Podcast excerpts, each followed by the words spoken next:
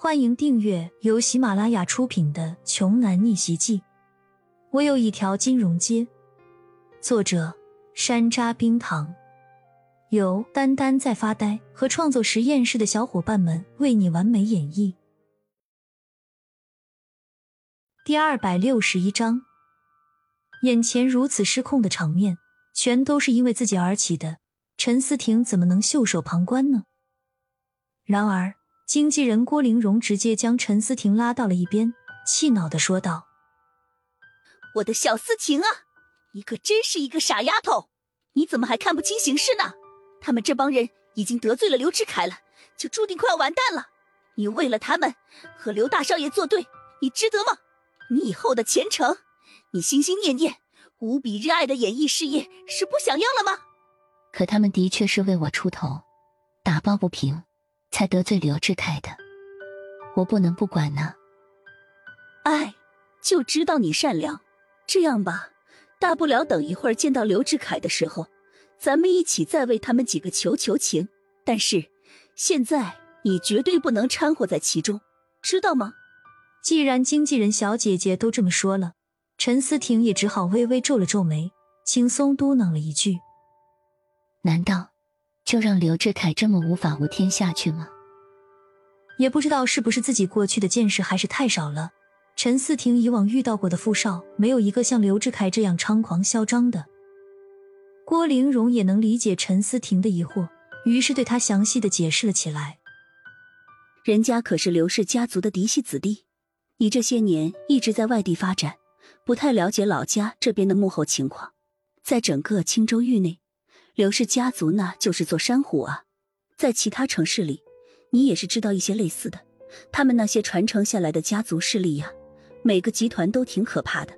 他们大都会在自己的地盘上配置各种各样的产业，就算打断骨头，还连着筋，动一发牵全身。谁敢招惹他们，就只有死路一条啊！咱们青州的影视界，自然也有刘家的一席之地。说白了。你要是真的想在青州度过自己事业上的瓶颈期，突破这一阶段难关，就得靠他们刘家。听到这里，陈思婷的脸色也变得深沉了起来。他怎么可能不知道这种人的难缠程度呢？把他们这种人逼急了，那可真的是什么事情都能干得出来。想到这里，陈思婷张了张嘴，然后又轻轻的闭上了。其实。他和骄阳几人，也就是今天晚上刚刚萍水相逢，其实以前也没有什么交情。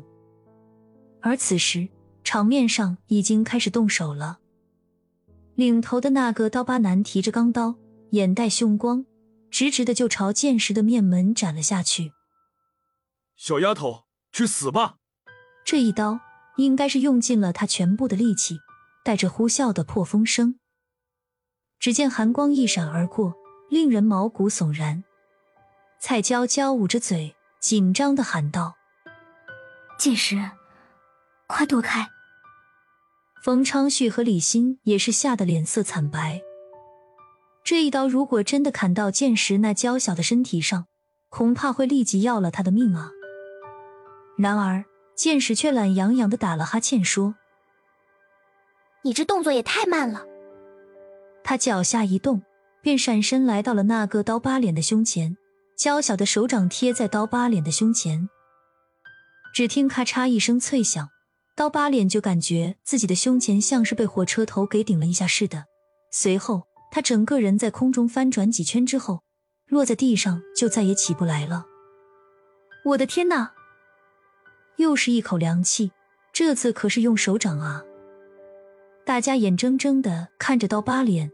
是被这个小姑娘一掌打飞的，这是什么概念呢？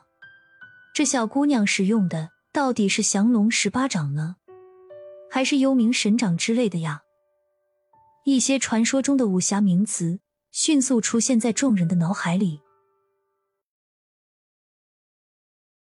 本集播讲完毕，想听更多精彩内容，欢迎关注“丹丹在发呆”。